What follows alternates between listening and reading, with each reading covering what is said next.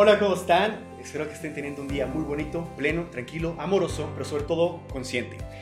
Este es un episodio muy importante y valioso para mí, ya que no estoy solo, está Clarisa aquí con nosotros y Clarisa ahorita ella nos contará quién es, pero les puedo decir que es una persona que quiero mucho, valoro y muy importante en mi vida. Así que la intención de este episodio simplemente es pues una plática porque literal no sé de ella desde hace mucho y sé que tiene mucho que compartirme, no solo a mí, sino en general a muchos de nosotros. Así que hablaremos de temas de conciencia, de amor, de crecimiento, de despertar, de espiritualidad, aunque está medio raro porque ella es nutróloga, pero eh, va a estar muy interesante. Así que los invito a quedarse y comenzamos.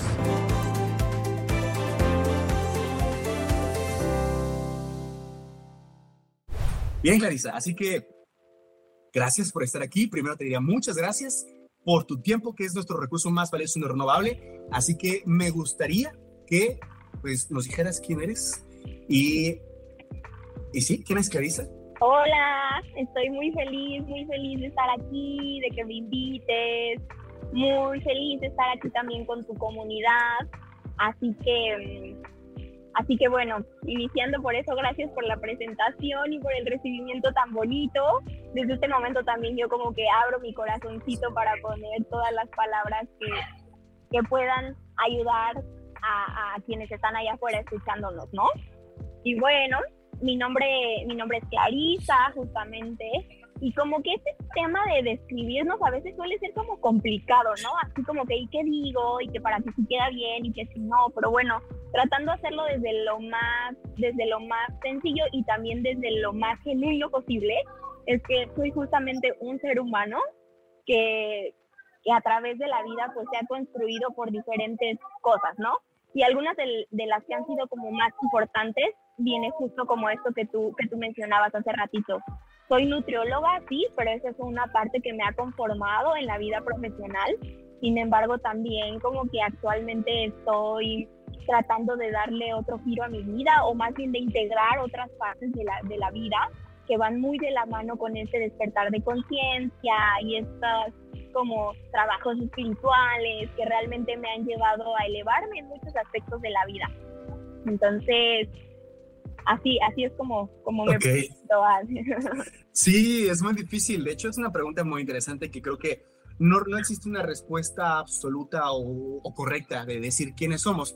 Claro que cuando nos presentamos y alguien nos encontramos en la calle, pues no vamos a decir todo esto, ¿verdad? Porque siempre buscamos unas referencias o externas que faciliten esta forma de entender quiénes somos en el mundo o cuál es nuestro rol o nuestro impacto social. Eh, porque sí está bien difícil. Yo, por ejemplo, intento a veces preguntar a las personas, oye, dime quién eres, sin decirme ni tu nombre, ni tu estrato socioeconómico, ni, tu, ni tus títulos, ni tus logros, ni tus puestos en el trabajo, ni nada de eso. Porque nada de eso te define, creo yo, y según creo que también compartes la idea. Nadie sabe, ni yo, la verdad es que es difícil no crean que yo sé responder fácilmente así, ah, soy esto. Pues a veces nos vamos a respuestas muy, ya muy esenciales que que está bien, bien raro, pero no profundizaremos porque sería una plática bien larga de eso para los que nos están escuchando. Es que Clarisa, eh, bueno, yo la conocí en la carrera, entonces para que entendamos un poquito de nuestro background, eh, Clarisa es igual una estudiante de nutrición, ahí nos conocimos. Fue muy extraño porque realmente mmm, al inicio, bueno, más bien ambos eh, somos completamente distintos hoy a quienes éramos en ese entonces.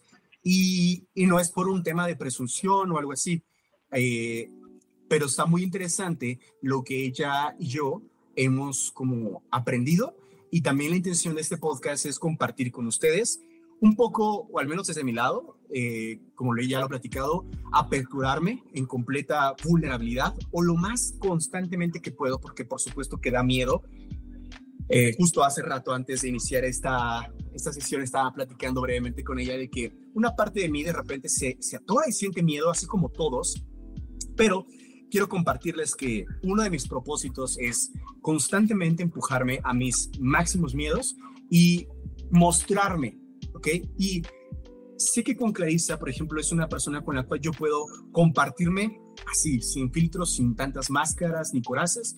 Y bueno, una de las preguntas que quería hacerte, Clarisa, es Eh, ¿Cómo ha sido tu crecimiento? Porque, ah, algo muy importante, también tuvimos que hacer la en videollamada porque regresa desde Panamá para el mundo, para México. ya no está en México, la extraño mucho, no sé cuándo te vea, pero bueno, está en Panamá y justamente hay varios caminos de su historia que me gustaría preguntarle cómo es, eh, cómo es que tú has, o más bien, puede ser lo más concisa la pregunta, ¿qué es lo más significativo de Clarisa? Porque hace cuánto tiempo que estabas acá en México, ¿te acuerdas? Ah, hace como seis meses, me parece. Ajá. No, no, no, no. O sea, ya estás viviendo allá. ¿Cuánto tiempo tiene? Ah, que llevo viviendo acá como un año o dos meses. Un año. Ajá. Pero la última vez que visité México fue hace seis meses. Ah, sí. Ajá. Ok. Pero yo noto tu crecimiento desde hace más tiempo, más de un año. Sí, claro, o sea, como que todo el proceso de, de esta apertura de conciencia inició hace cuatro años. O sea, obviamente venía en pañales, pero fue hace cuatro años. Más o menos, o sea, ¿qué estabas haciendo hace cuatro años? Recuérdame. Estaba ya trabajando, estábamos también tratando de iniciar con este proyecto de Comafit, no sé si te ah, acuerdas, entonces fue ahí justamente como que ahí ocurrió mucho de mi, de mi despertar. ¿Eso fue hace cuatro años? Ah, no, no, ¿verdad? Eso fue hace menos, hace como dos, ¿será como dos o tres? Mm, no, porque no estaba la pandemia, ¿no? Bueno, fue como en el 2020. Un año antes yo inicié con este, con este despertar. Para, ok. Para las fechas no soy como tan buena, yo creo que tú tampoco, pero por ahí no. yo, yo, estoy segura que es como hace cuatro años. Ok, entonces la pregunta es la siguiente. Eh, de hace tres años más o menos como para acá, ¿qué podrías compartir si tuvieras que, que, que alguien más nos estuviera escuchando y quisiera recibir esta energía tuya? ¿Qué sería lo que podría decir que te ha marcado y que más has aprendido? Lo más conciso que pudieras decirlo. ¿Qué es lo que te gustaría compartir o escuchar en otras versiones tuyas del pasado? ¿Qué? Ok, sí, bueno, yo creo que como de las cosas más, más importantes que han sostenido mi vida y aprender como, como a mantenerme en este flujo justamente de la vida es conocerme, ¿no? Y muchas veces es bien fácil como decir, me conozco, claro que yo me conozco, pero realmente mm, creo que no nos conocemos a profundidad. O sea, yo, yo he visto esto como que me siento como un libro que o puede estar cerrado o puede estar abierto. Y cuando lo abres como que vas un montón hacia adentro y entonces comienzas a ver que hay tantas cosas de tu persona y tantas cosas que te has traído desde, desde ciertas etapas de tu vida que no te han permitido como que avanzar en la vida, ¿no? O sea, avanzar viendo como con esa paz, con esa confianza, con esa seguridad, que cada paso que estás dando hoy te está llevando como que al siguiente nivel, o sea, te está llevando como que a esa vida que tú sueñas, que te, que, te vuelve loco y que, te inspira, ¿no? Entonces, eh, a través de, de ciertas técnicas o herramientas que comencé a incorporar a mi vida sobre desarrollo personal, conocimiento espiritual, me fueron como que llevando y enganchando para empezar a cuestionarme la vida, que era algo que yo no hacía antes, no me cuestionaba absolutamente nada, sino más bien yo siempre como que estaba haciendo las cosas en automático, ¿no? Bueno, me han dicho de la vida que lo mejor es terminar una carrera, ser un buen profesional, ganar mucho dinero, tener una casa, tener un coche. Y eso estoy empezando por lo más básico y por lo más sencillo, ¿no? Tener amigos, divertirme y a lo mejor tener una pareja y listo. La vida perfecta. La vida perfecta llegará cuando ya sea este, como que gran, grande en todos esos aspectos. Y de repente, por alguna razón, me comencé a dar, a dar cuenta que habían ciertos logros o ciertas de estas cosas que yo ya, ya tenía en mi vida, ¿no? Y cuando llegué ahí dije, mmm, como que hay algo que no se siente tan bien, como que el corazón no me está vibrando, como que la felicidad no está desbordándose, como que, ¿qué está pasando? O sea, ¿por qué me siento así cuando ya estoy donde dije que quería estar, cuando ya tengo lo que según me iba a hacer llegar a ese punto? Y entonces... Ahí, surgió la cuestión y me di cuenta que era porque realmente yo no me conocía y porque la Clarisa que estaba fingiendo en ese momento traía un montón de máscaras, un montón de corazas, un montón de capas arriba de ella. Y dije, bueno, ya me di cuenta que esto está, ahora quiero cambiarlo, ¿no? Quiero transformarlo porque sé que eso me va a llevar como que a una evolución en mi vida. Y entonces, en este, en este caminar y en este transitar, comencé, comencé a meditar, comencé a escribir, comencé a darme cuenta y a realmente como tomar mis dones y creérmela, ¿no? Y esto me llevó a, a, entender y así como que en pocas palabras entender que lo único que se necesita para realmente estar pleno y realmente estar lleno y estar feliz es que tú sepas cuál es el propósito de tu alma y que te sientas bien con eso y que puedas estar haciendo las cosas bajo, bajo el amor, ¿no? O sea, que el amor sea tu guía siempre y no tu mente y no tu ego. Entonces, como que va por ahí, va por ahí el asunto. Está increíble, Clarisa. Muchísimas gracias por compartir que, bueno, hay varias palabras que tal vez este, haya mucho que desmenuzar porque como que dentro de todo lo que dijiste hay mucho que podríamos cuestionar y, preguntarnos qué es, qué es despertar, qué es cuestionar. ojo, hay muchos que a veces cuando, cuando decimos la palabra cuestionar, no sé si está pasado, pero muchos piensan que es como, como juzgar o criticar. Bueno, que la crítica también es muy mal entendida, mal interpretada. El cuestionarse deberíamos entenderlo como preguntar. Eh, es, es, como preguntar, nada más, ¿no? Detenerte, observar y decir, ¿qué, qué, qué hubo? No entendía qué, qué estaba haciendo acá. ¿No? Y para dónde vamos y qué, ¿no? Va por ahí. Pero bueno, oye, este, algo que también sería muy importante, que creo que digo, porque te conozco y sé un poco más de lo que ha, ha pasado en tu vida, pero sería importante que nos cuentes, ahorita que te quería preguntar de quién es Clarisa, la otra vez recuerdo que hiciste un taller especial para, eh, para mujeres, ahorita nos cuentas un poco más porque soy malo con las palabras, pero quiero que me cuentes un poquito más de eso, porque aparte también ahí recuerdo que te habías presentado como sanadora espiritual energética, algo así. Entonces me gustaría que me cuentes un poco de, sí, porque si yo le preguntara a Clarisa de hace cuatro años, ni de chiste, diría que eso, ¿verdad? Este, quién sabe qué se respondería. Pero sé que ahora, sí, Clarisa es alguien, o sea, yo cuando les platico a las personas importantes para mí, les cuento de, de quién es Clarisa, ¿no? Y, y les digo, oye, es que Clarisa tiene unos dones, una energía única y especial y, y, que está como creciendo, pero vertiginosamente y de sobremanera, y creo que esto tiene que escucharlo más personas porque todo lo que ella ha pasado y atravesado es, es, es, enriquecedor para cualquiera, para mí. O sea, yo, te, aprendo mucho de ti, te admiro y, tu, energía es increíblemente valiosa, ¿no? Ahora, eh, ¿cómo, cómo, cómo, podrías decir que, que tú eres eh, en esto? ¿Cómo descubriste esto de la espiritualidad o esto de sanadora energética? Explícanos un poquito más de ese punto. Sí, bueno, me justo como que antes que todo, gracias, gracias Andrés por todas tus palabritas. Tú sabes que, que es bien mutuo todo esto que, que tú dices. De mí es lo mismo que yo pienso, creo y siento de ti, porque al final, en cada momento y en cada etapa de la vida, siempre nos hemos espejeado y cada uno se está proyectando en el otro, ¿no? Y bueno, quiero como, como contar un poquito cómo, cómo pasé de ser Clarisa, la nutrióloga profesional y que casi, casi clínica, a científica y lo que sea, a, decir que ahora soy sanadora y que canalizadora, que para muchos puede ser como que qué es esa vaina por ahí, ¿no? Sí, sí, sí.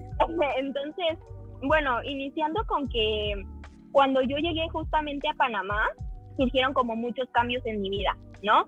Iniciando de que a veces creer que emigrar a un país va a ser como lo más padre que te puede pasar en la vida y crees que todo va a ser mágico y que va a ser divino y de repente llegas ahí a eso que yo siempre le pedía a la vida, al universo, a Dios y a quienes ustedes crean, yo siempre le decía, por favor, llévame a lugares donde yo pueda descubrir cosas nuevas de mí y que no sé qué, y de repente el universo dijo, ah, sí, ¿esto quieres?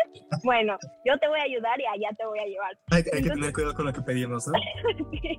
y entonces cuando llego a Panamá, me doy cuenta de que, wow, todo eso que yo imaginaba y visualizaba como lo más hermoso, pues sí ha sido hermoso, 100%, pero también ha sido súper retador, súper, súper retador. He atravesado como por muchos momentos en donde me han dolido demasiadas cosas de inicio porque no conoces el país, porque no tienes amigos, porque tu familia la dejaste, porque todo es absolutamente nuevo, hasta lo que comes, ¿no? O sea, hasta lo que comes, hasta el clima, todo, todo, todo. O sea, es como reiniciar tu vida y tu camino. Entonces, esta fue una de las partes más importantes que me llevó a darme cuenta justamente de, justamente de esta versión de Clarisa como que sanadora y canalizadora y que no sé cuánto más que sí es, pero que, me llevó como a en verdad tomarlo y creérmelo, ¿no? Entonces, amo la nutrición también, amo la nutrición, pero me di cuenta que por mucho tiempo la estaba llevando a cabo desde este punto de autocrítica, como de no, no aceptarme, no quererme y solamente querer estar modificando mi aspecto físico a través de los alimentos. Y cuando yo daba consulta y escuchaba a las mujeres y a los hombres que llegaban, me daba cuenta que tenían este mismo pues este mismo sentir, ¿no? Esta necesidad y esta, estas ganas de querer cambiarlo ya todo rápido, de que mi cuerpo rápido se vea más esbelto y siempre verme más bonita o siempre verme más guapo. ¿Para qué? Para que el mundo me vea y entonces me reconozca y entonces me dé un lugar. Entonces cuando yo dije, esto ya no es lo que quiero, por ahí no va, quiero modificarlo. Entonces yo les decía mucho como que yo creo mucho en Dios y en los ángeles, así que yo siempre les decía, por favor, ayúdenme a ver cuál es el camino que me va a ayudar principalmente a mí a entenderme y a, y a darme cuenta cuál es mi pasión y cuál es mi propósito en la vida. Y posteriormente, por favor, guíenme para poder guiar a un colectivo, para poder compartir esta, esta palabra a través de mis experiencias, ¿no? Entonces, eh, desde chiquita me pasaban muchas cosas, como que tal vez yo creo que a muchos nos han pasado, como de que, ah, bueno, veía cosas o sabía cosas que iban a suceder y que en esos tiempos mis papás me decían como, ay, estás loca, eso no es cierto, eso no existe. Entonces yo fui creciendo con esta idea de que todas esas cosas que yo veía, que yo sentía, que, que se estaban presentando cuando era pequeña, pues como mis papás eh, me rompían con esa, con esa idea, comencé como que a dejarlo a un lado, a dejarlo a un lado, a dejarlo a un lado. Y cuando llegué a Panamá y quise hacer este cambio de, de en mi vida, eh, a través de, de, canalizaciones, que para los que nos estén escuchando y no sepan qué es una canalización, eh, justamente una canalización es como conectarte con tu energía, poner tu energía al servicio, que, que todos estos seres que están aquí, seres de luz, que están en el mundo, Dios, el universo, o como la gente lo quiera ver, te van a estar como guiando a través de un mensaje que puedes escuchar, que puedes ver, que puedes sentir, ¿no? Esto es, justamente esto es. Y el proceso comenzó más profundo cuando yo comenzaba a canalizar mensajes de ángeles. Tengo una tía que, que creía mucho en los angelitos, pero yo los veía mucho desde la perspectiva de la religión católica porque cuando a ti te dicen ángel, como que luego, luego se viene a la mente, estar, están en parte de una religión, ¿no? Y realmente no, yo entendí que son simplemente seres que nos asisten y que no necesitan tener como que estar en una religión o ni más, simplemente son seres que están por ahí, ¿no? Entonces fue ahí cuando comencé a tomar todo, todo aquello que, que, que me decían, porque de hecho desde, quiero contar esto, desde chiquilla me decían como, como que era bruja o como que siempre me decían clarividente o cosas así, ¿no? ¿Qué eso? Eso no lo sé. Pues, amigas, amigas o familia o así me decían, tú eres brujita o tú, o, de chiste me decían como, ay, clarividente o, ay, este, eres de esas brujas que, no, que tienen ahí sus bolas y te avientas las cosas. Porque yo desde pequeña a mis amigas las iba ayudando como, no sé, ejemplo, había una persona que llegaba y me decía, eh, estoy atravesando tal situación con tal persona. Y yo le decía, a ver, creo que está haciendo por esto y esto y esto, porque esa persona se, se, está mostrando así y así y así y así, y encontré esto y esto y esto, y me decían, ¿cómo haces todo eso? Y yo decía, pues para mí es tan fácil, o sea, para mí era tan fácil solamente mm. ver a la persona y como que traer toda esa información a mí. Entonces, cuando, cuando fui, bueno, ahora que ya he tratado de estudiarlo más, me doy cuenta que desde pequeña canalizo ciertas cosas. Entonces, pues para mí es muy fácil compartirlo. Todos podemos, o sea, una realidad es que todos podemos, pero algunas personas tienen como que estos dones más a, flote, ¿no? Más y abiertos. Entonces... O sea, podrías decir que algo estaba ahí en ti desde, desde pequeña, pero que ciertas circunstancias de tu familia o tú misma te impedían como escucharte, observarte y hacerte caso. Claro. Y que ahora estás un poco más eh, despierta de eso que está ahí algo así. Sí, sí, como más conectada. eh, justamente porque te digo, como que hubieron muchas cosas de mí que se cerraron, principalmente en mi infancia, y que ahorita que estoy como que sola, justamente este cambio de, llegar a México, a Panamá, en un lugar donde no conocía a nadie, me hizo llevarme mucho al cuestionamiento y además como que ir hacia adentro, ¿no? Como que antes siempre trataba de ir hacia afuera, de hacer todo para, para verme bien hacia afuera y de cierto modo impactar o impresionar o pertenecer. Y cuando estoy acá, cuando no me queda más que escucharme, porque eso ha sido como de las cosas más difíciles. Entonces había momentos en los que yo estaba sola como que casi 24 horas del día y yo decía, bueno, a ver si aquí no tengo un trabajo, porque acá no se puede trabajar si tú no tienes una maestría de este país, o sea, yo no puedo ejercer acá como nutrióloga. Entonces, eh, bueno, decía, bueno, a ver qué voy a hacer en estos momentos de mi vida y bueno, me ponía justo como que a estudiarme y yo decía, a ver, empecé a escribir cómo me siento el día de hoy, quién es Clarisa en realidad, quién es Clarisa sin esta máscara de la nutrióloga y la mujer fuerte que todo lo puede, quién es, qué más hay ahí adentro, qué le duele a Clarisa, cuál es el propósito de Clarisa y todo eso, ¿no? Entonces, a través de, de, la escritura, de la meditación, de la guía de esos seres que siempre me asisten, pues me, me fui dando cuenta que mi propósito real, esa pasión, eso que me inspira, es nutrir y compartir todo eso que, que, que, puede sumar como un poco más en, allá afuera, ¿no? A los seres humanos. Y, y, de ahí me di cuenta que por eso elegí estudiar nutrición una de las mayores eh, intenciones de estudiar nutrición es porque a mí siempre me ha gustado ayudar, siempre, siempre, siempre, siempre. Entonces, nutrición es una carrera que te lleva mucho a eso, ¿no? A guiar, a, nutrir justamente, a compartir, porque a veces más que ser nutriólogo somos somos escuchadores, ¿no? Muchas veces y también somos como guías a través de esa palabra. Entonces, ah, está bien interesante, ¿no? No lo había visto de esa forma, de que ahorita eh, puedes entender que Clarisa eh, nutre, nutre, comparte, da, ayuda, apoya. Eh, y, sí, yo también me he dado cuenta de eso.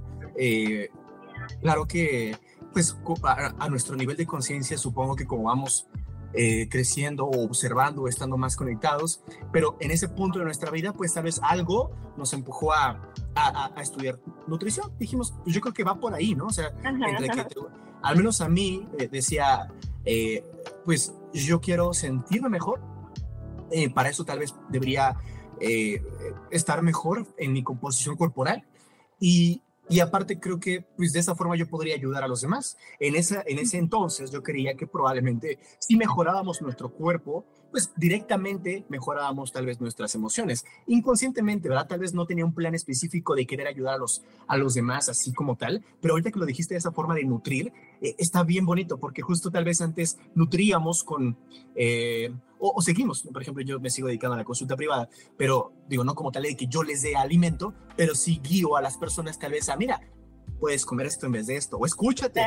y tal vez ahora este, ya no te enfocas en, en nutrir como tal con, con, alimentos, o sí, pero no solamente ahí, y te enfocas en nutrir en otras áreas un poco más internas y que a partir de ese crecimiento interno, la gente también crezca o mejore, que a final de cuentas es lo que buscamos también a partir de los alimentos, ¿cierto? ¿Te entendí?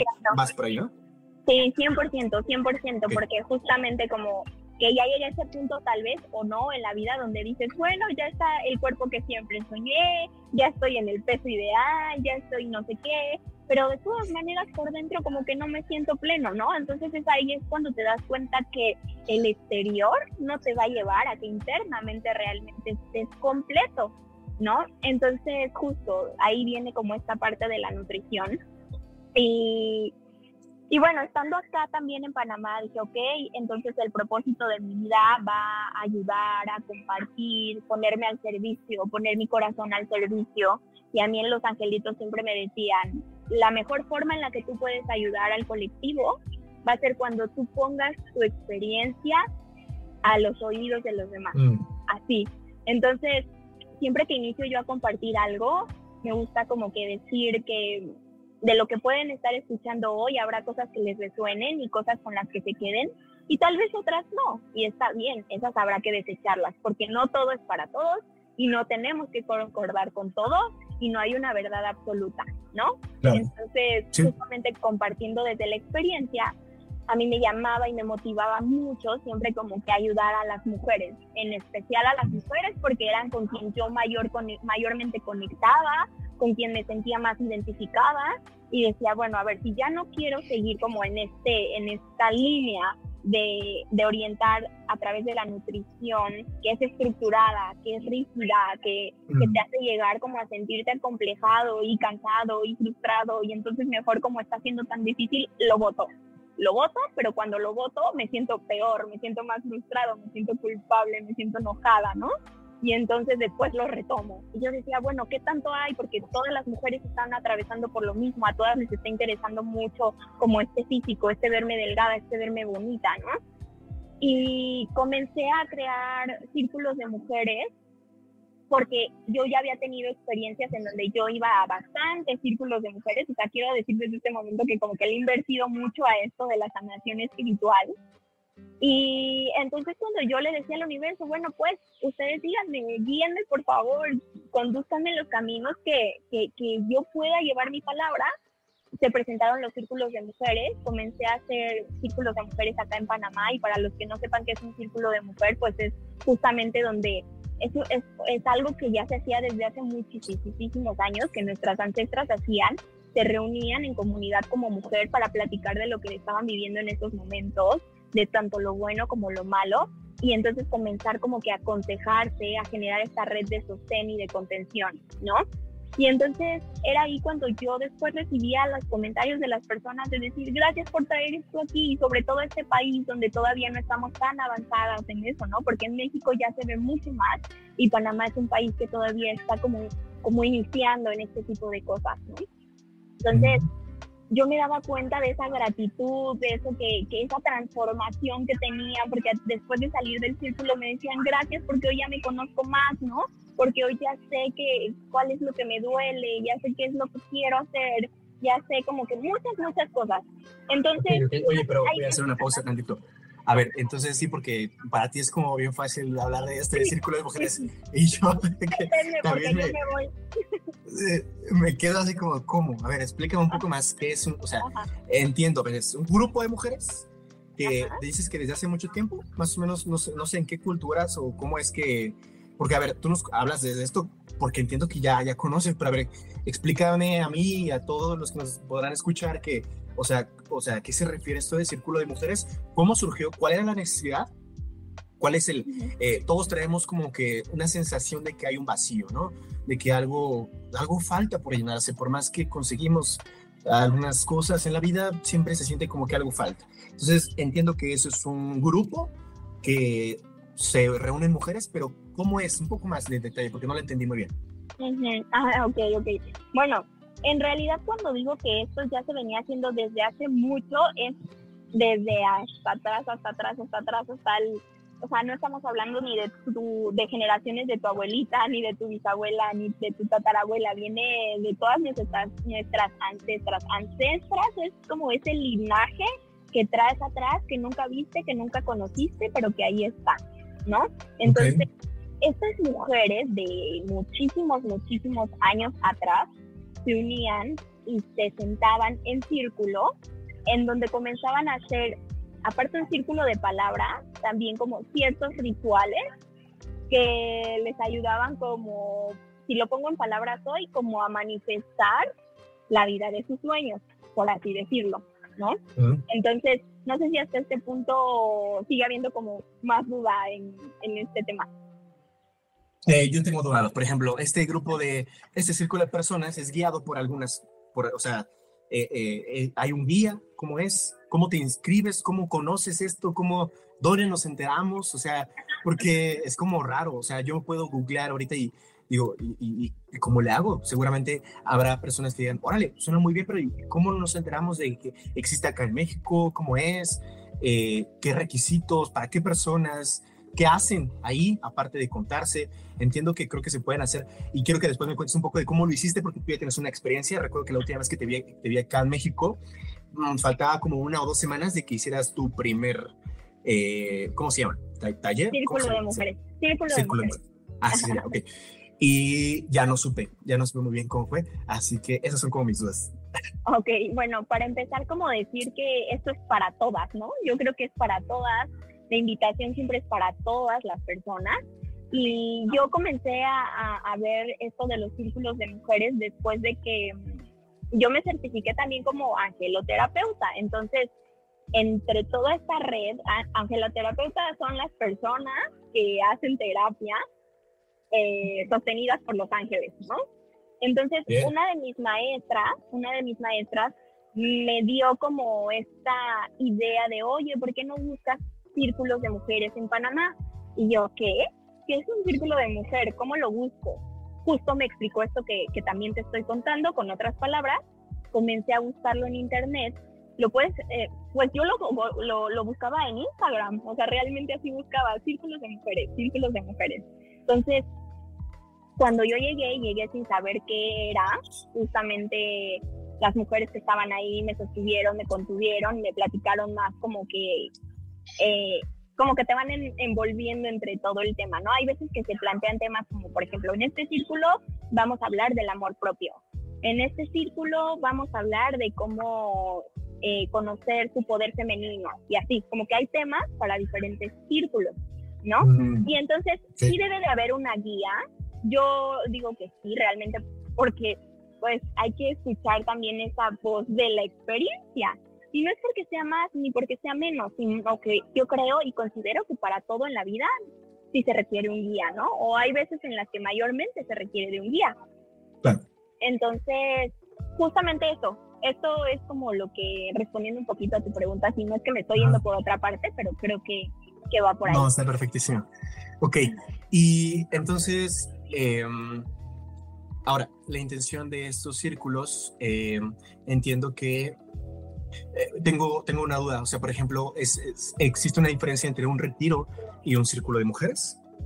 ¿O es similar? ¿O un retiro puede ser un círculo de mujeres?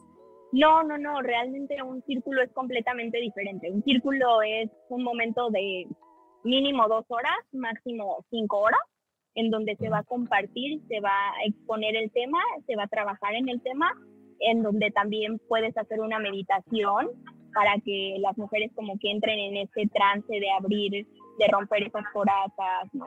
Y, entonces poder vulnerabilizarse y poner sus palabras y sus dolencias, pero también su felicidad y su alegría, ¿no? Entonces realmente eso es como, como el tiempo.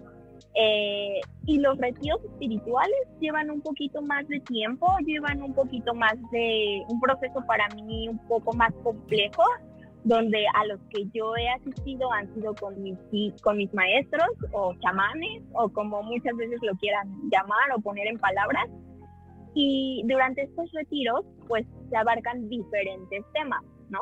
Por ejemplo, el más reciente al que fui fue de un linaje ancestral en donde se trabajó de ciertas cosas que hoy sabes que, no sé, un, ejemplo, eh, que tú eres una persona demasiado estricta o demasiado perfeccionista y muchas veces como que nos quedamos en la idea de, pues así soy y es parte de mi persona.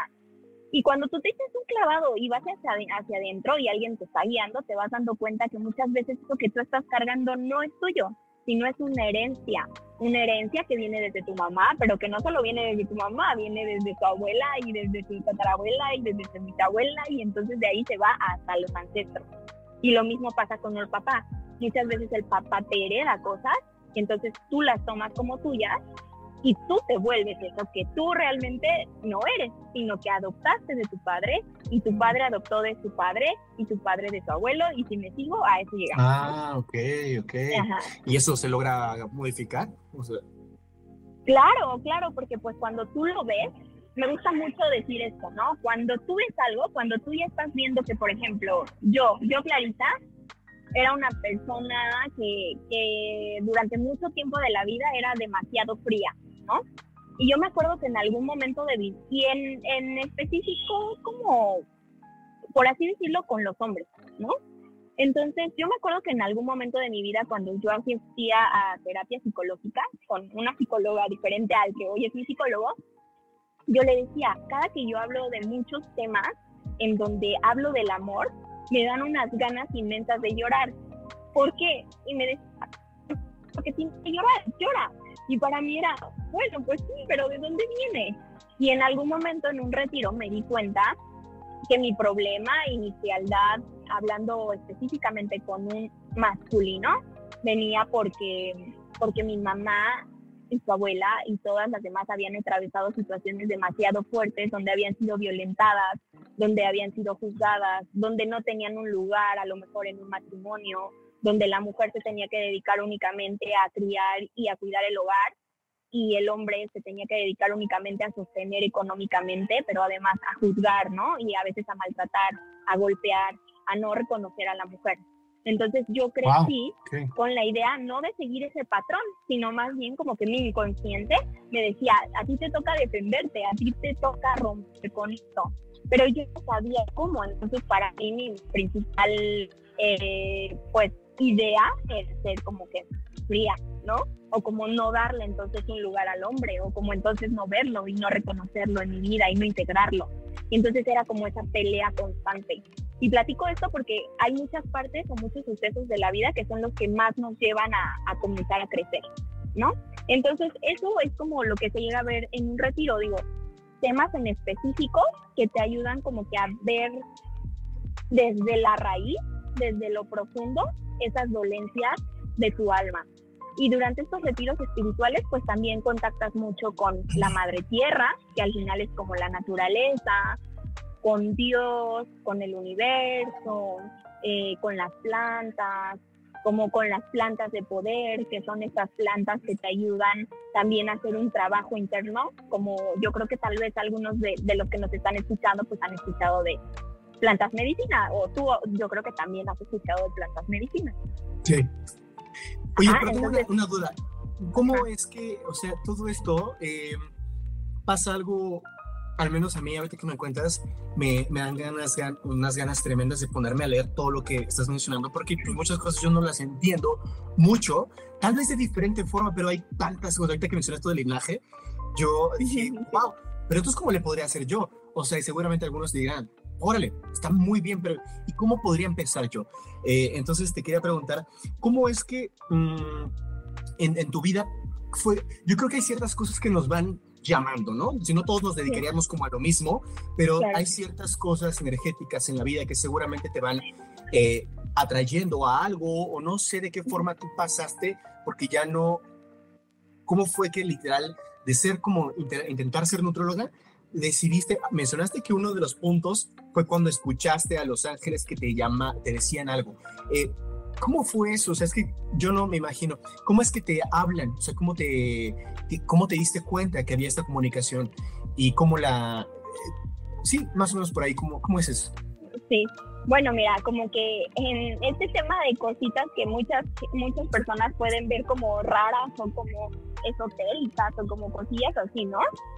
yo desde, desde que era chiquita me llamaba mucho, yo no sé si la gente ha escuchado como tú, como de, de cuartitos o como de o como de las meditaciones o como de hacer prácticas como de ese tipo, a mí siempre, siempre me llamaban. Como que esas cosas que, o muchas veces llegas también por el arte, ¿no? Por la pintura, por la música, como diferentes cosas.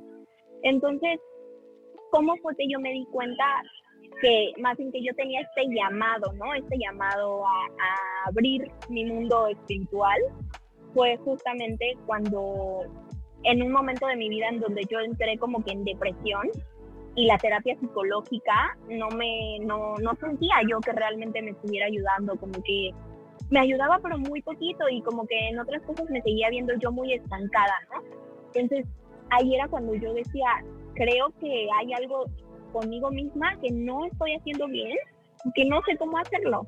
Y mi hermana en esos tiempos me dijo, oye, ¿por qué no intentas como ir a algún retiro o ir a algo así? Yo, ay, no, ¿qué es eso? Eso es como muy espiritual, ¿no? O sea, como que yo no estoy para eso.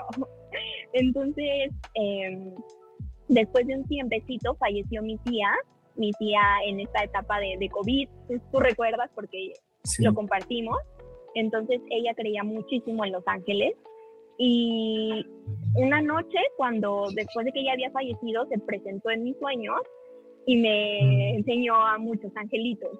Entonces me decía que cuando yo requiriera de un apoyo fuerte, le escribiera a mis ángeles. Entonces para mí ella fue quien llegó como con este mensaje y me abrió el camino, ¿no? Entonces empecé a buscar personas que, que hablaran con los ángeles o algo así.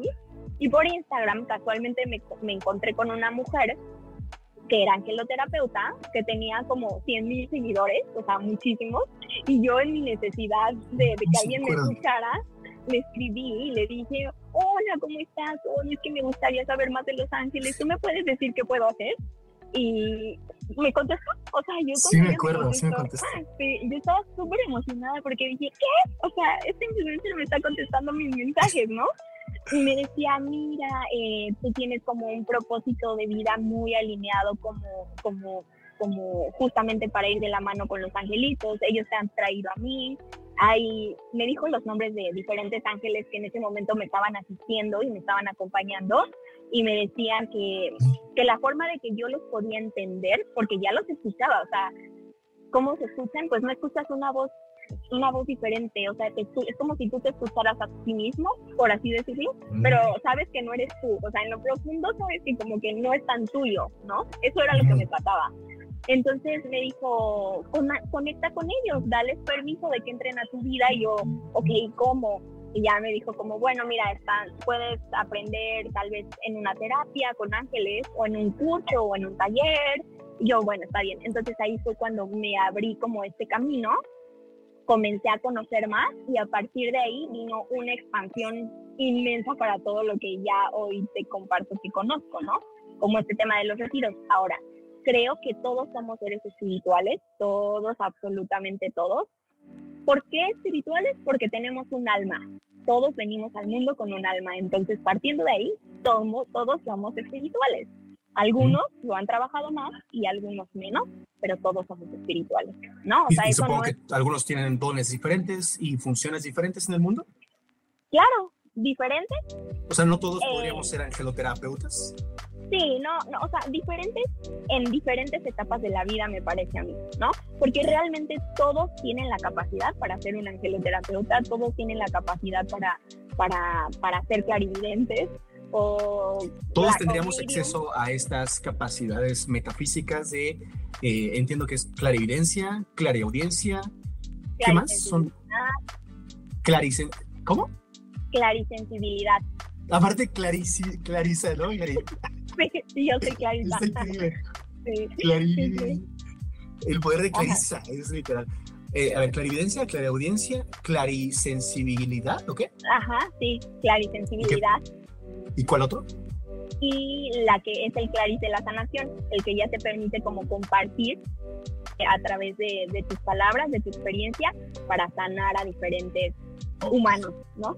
Wow. Bien, ahora, me gustaría como sabes, eh, eh, si nos regresáramos a, ¿qué le diría ahorita Clarisa de, de hoy a Clarisa de su niñez o de su adolescencia, en la etapa que tú quisieras? Eh, ¿Qué le estarías diciendo?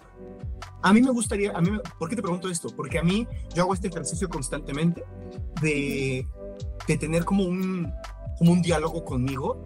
Eh, tengo una certeza de, de quién ya está siendo Andrés Cero.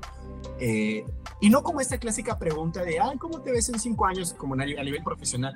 No, más como a nivel energético, de cómo se siente Andrés Acero ya de tantos años o algo, ¿no? Entonces, y entro en esa energía de, de ese Andrés y, y, como que me imagino que él estaría diciendo, al menos a mí me ayuda para mi proceso de crecimiento de ahorita, o imagino que me está viendo y es como ah, te estás haciendo bien pendejo acá, o no chingues, o te estás atorando, ah, tienes miedo. Y, entonces como que me escucho, ya lo digo, ay, cierto, gracias. Y eh, ¿cómo sería tu diálogo de ahorita de Clarisa con la del pasado? ¿Qué le dirías? Ay, esa pregunta me gusta mucho. Creo que lo principal que lo, lo, que le diría sería como concéntrate en tu presente, ¿no? Concéntrate en lo que está haciendo hoy, concéntrate en sentir, concéntrate en, en ser amor, dar amor y recibir amor. Para mí esas son como que mis palabras de todos los días. Como lo más importante es el día de hoy. ¿no? ¿Por qué? Porque muchas veces estamos como que fuera de nosotros pensando en el futuro, pensando siempre en qué voy a hacer mañana, en dónde voy a estar mañana, cómo me voy a ver en tantos años, qué me va a sostener mañana.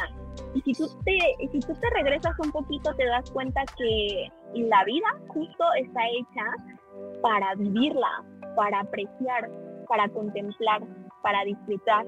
Y desde ese punto, un montón de cosas van a surgir, ¿no? O sea, porque cuando, cuando comienzas tú a agradecer simplemente por el día de hoy, por el agua, porque ya dejas de ver el agua como algo que siempre está, sino como un recurso vital que te está ayudando a vivir, el alimento que te estás llevando a tu boca, agradecerlo porque la tierra te lo dio, y si ese alimento no estuviera ahí, entonces tú no estarías vivo. ¿Por qué? Porque no, no, no sería posible, ¿no? Y eso es apreciación, eso es contemplación y eso es gratitud. Y cuando mm. comienzas a ver todo como un regalo y a ser agradecido, entonces la vida te va poniendo más de eso, más de eso que tú quieres, ¿no? Entonces, eso sería lo que yo le diría a Clarisa, disfruta más, ama más, haz las cosas con miedo, pero hazlas. Y sobre todo, como que no dejes que, que, que la ansia de qué va a ser mañana te esté apartando de lo que estás viviendo hoy. ¿Y por qué digo esto? Porque muchas veces están pasando un montón de cosas maravillosas en tu vida, ¿no? Y por un ejemplo, llegas al mejor trabajo al que tú siempre esperaste, al que siempre manifestaste, a lo que haya sido ya estás en el trabajo y entonces ahora te estás quejando porque entonces esto no está funcionando, porque ya no sé qué, en vez de verlo con otra cara, de darle la otra cara y de decir, a ver, hoy estoy aquí, hoy estoy haciendo lo mejor, hoy este trabajo me está permitiendo que yo pueda hacer muchísimas cosas, ¿no? Entonces, creo que es eso, para mí eso sería como lo más importante y además saber, saber que, que que soy una creación del amor, ¿no? O sea, como haya sido, como haya sido, vengo del amor, soy para el amor y mi futuro va hacia el amor. Entonces, eso es como lo que yo le diría o como el consejo que también me gusta como dar siempre. Concéntrate en el aquí y en el ahora, que es lo más importante. Obviamente con, con metas, alineado a lo que quieres y trabajando por tus sueños, pero si tú no dejas de, de, pensar en el futuro y no te regresas a este presente, te vas a perder de mucho, de mucho, de muchísimo. Claro. Entonces, eso sería. es algo muy, interesante. Eh, me encanta porque tú lo que le estás diciendo es todo amor, o sea, todo se va al, al amor, es unas palabras con mucha energía, muy amorosas. Y mencionabas ahorita esto de, de eh, somos amor, es amor, es que, es que el amor ya está, como que cuando ahorita mencionabas esto de, le dirías, siente más, eh, siente, siente amor, y muchos dicen, pero ¿dónde o cómo le hago para sentir amor? O sea, eh, ¿cómo le hago? O sea, y no nos damos cuenta, al menos creo yo, que el amor siempre estaba ahí, o sea, es como de... Es, que solo es como, para mí, yo, de hecho, me gusta decir la palabra eh, yo soy como muy obsesivo y trato de que las palabras cuidarlas mucho para entender un poquito mejor. Y me gusta la palabra de acceso al amor, porque siempre, a veces, el amor siempre está, solo que a veces no lo... Eh, y el acceso es como, ah, mira, es increíble. Yo a veces, no sé si a ti te pasa, seguro sí, de formas muy extraordinarias, pero a veces yo me, me salgo aquí del consultorio y voy al gimnasio, que está aquí a una cuadra, y de repente, cuando estoy eh, en mi mente o, más que en mi mente, intento justo conectarme y de repente me paro en la calle y digo, ¿qué, qué pedo? ¿Qué es esto? O sea, a veces yo veo caminando a todos como muy normales, como si supieran que, como, como si entendieran qué está pasando y yo solamente me quedo como de, ¿qué está pasando? No entiendo nada, no entiendo nada, pero me refiero a como que de repente surgen esos momentos de, de maravillarnos de las cosas y decir, pues, pasa el viento y siento, ¿no? O sea, Siento, o sea, siento el viento, siento mis pies, tengo pies, puedo caminar y de repente y, luego de repente me estoy cagando de risa y, ah, siento una risa, siento algo, ¿no? Y, de repente me explota la cabeza de todas las cosas que suceden que no tenemos a veces muchas explicaciones, pero como dices, pasan desapercibidas porque las damos como por hecho y, y así nos la pasamos viviendo y, y como y, eh, siempre fijándonos en, ay, como dices, y entramos en un nuevo trabajo y, ¿y cuándo son las vacaciones? Y pinche güey culero, y ay, mi sueldo, y la, ay, el tiempo, y entonces, y cuando de repente no te das cuenta y dices, ah, puedo, mira, puedo, puedo, puedo oler, o sea, puedo leer, puedo sentir, puedo escuchar, y, no nos detenemos a eso. Pero bueno, ahora quería preguntarte, eh, ah, porque decías, quédate aquí, ahora vive un poco más el presente. Creo que son ese tipo de frases como un poco clichés que todos decimos y creo que por algo es cliché y por algo las suenas eh, está constantemente ahí pasando de aquí y ahora. Pero yo me pregunto, o al menos cuando yo escuchaba esto, decía, pero ¿cómo, güey? Yo sé cómo. ¿Dónde? ¿Dónde? ¿Cómo hago para estar aquí y ahora? porque mi mente está todo el tiempo acá, y, al rato, y luego ayer no hice esto, y iba a pensar esto de mí, esta persona. ¿Cómo le hago? Yo tengo una respuesta y que me gustaría compartir, pero antes me gustaría preguntarte, ¿tú cómo le haces para estar aquí ahora? Porque sabemos que no todo el tiempo, ¿verdad? O sea, no es como que ah, ya seamos iluminados todo el tiempo, estamos aquí, tu mente de repente se va. Ahora, ¿cómo le haces con conciencia entrar aquí ahora?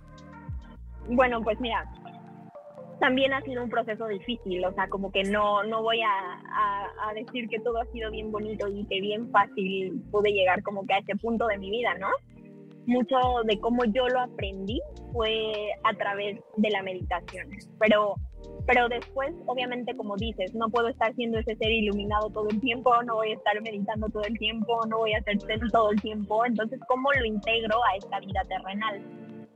Uno de mis propósitos en la vida a diario, y me lo repito diario, diario, o sea, no hay un día que yo no me lo repita, Clarisa, hoy date este día para contemplar, para apreciar para disfrutar y para enfocar tu energía en lo que sí te gusta, en lo que sí te está haciendo crecer, en lo que sí, o sea, siempre en lo que sí. Nunca, en, o bueno, no nunca, ¿no? Porque van a haber momentos, claro, como ser humano, en los que sí te vas a enfocar en lo que no. Pero, pero mayormente trato de, de traer esta atención a lo que sí, a lo que sí. Por ejemplo, yo salgo en las mañanas a pasear todas las mañanas a mi perrito y a veces digo, ¡ay, qué flojera, Dios mío! Tengo que llevarlo a pasear y hoy no quiero, no puede ser. Y de repente llega mi Clarisa a la presencia, a la hora. A ver, ¿qué me va a traer este paseo? Y entonces cuando voy saliendo y lo voy paseando, digo, ¡ay, mira, qué bonito está el cielo! Justo, estoy recibiendo el aire. ¡Ay, mira, me encontré esta plantita! ¡Mira, vi esta mariposa! Entonces estoy viendo cosas que a lo mejor la gente va a decir como, ¡ay, Clarisa, qué flojera! ¿No? O sea, como, ¿para qué? ¿no? ¿Para qué enfocarles atención? Porque eso es lo que te está recordando que estás viviendo hoy, que estás sintiendo, que puedes ver y que puedes compartir y puedes recibir el amor. Entonces, como yo les diría, a cada actividad en la que tú tengas que hacer hoy, a lo que te estés enfocando, a lo que te estés dedicando hoy, siempre trata de verle como esto que sí te gusta, esto que sí te deja. Y no solo de verlo, sino de entonces también contemplarlo y agradecerlo. ¿no? Y como que deja ya de enfocarte en lo que está mal, en lo que no está bien, en lo que no estoy haciendo, porque muchas veces entramos en eso y también nos saboteamos, ¿no? Entonces, creo que eso es para mí, no lo creo, estoy segura de que esa ha sido una herramienta base en mi vida para poder estar presente, ¿no? Y también entender y sostenerme cuando no puedo, porque hay momentos en el día o en la vida donde no puedo, donde no puedo, donde, donde es imposible que hoy me concentre en mí nada más porque tal vez hoy, no sé, hay algo que me está frustrando mucho, hoy mi familiar está enfermo y entonces eso se está viendo demasiado difícil y quiero estar triste y, demás y entonces me permito sentir todo eso, pero después regreso otra vez como esa conciencia de, a ver, otra vez el enfoque a, a lo bonito, pues a lo que sí está. Claro, aquí sí es como eh, muy interesante de permitirme, permitirme porque pues seguro algunos que puedan escuchar esto van a decir, pero o sea, ahorita hay personas que seguro te has pasado por momentos en los que pareciera que no hay nada bonito, que no hay nada que, que te guste. Es que no me gusta mi trabajo, ni las personas que están en mi vida, ni mi ropa, ni mi cuerpo, ni lo que nada me gusta. Entonces, ¿qué, qué hago? Ya, pues, me mato, ¿qué hago? Eh, algo que permitir, ¿no? Como dices, permitir que, que sea lo que es sin resistencia u oposición ante lo que está llegando. Algo que, y que tiene que ver mucho con lo que tú dices, tal vez de forma, en palabras expreso diferente, pero lo que, la forma más fácil que yo he aprendido a entrar aquí y ahora en presencia es agradecer. Solo como con el botón de, del agradecimiento, eh, entro en una presencia.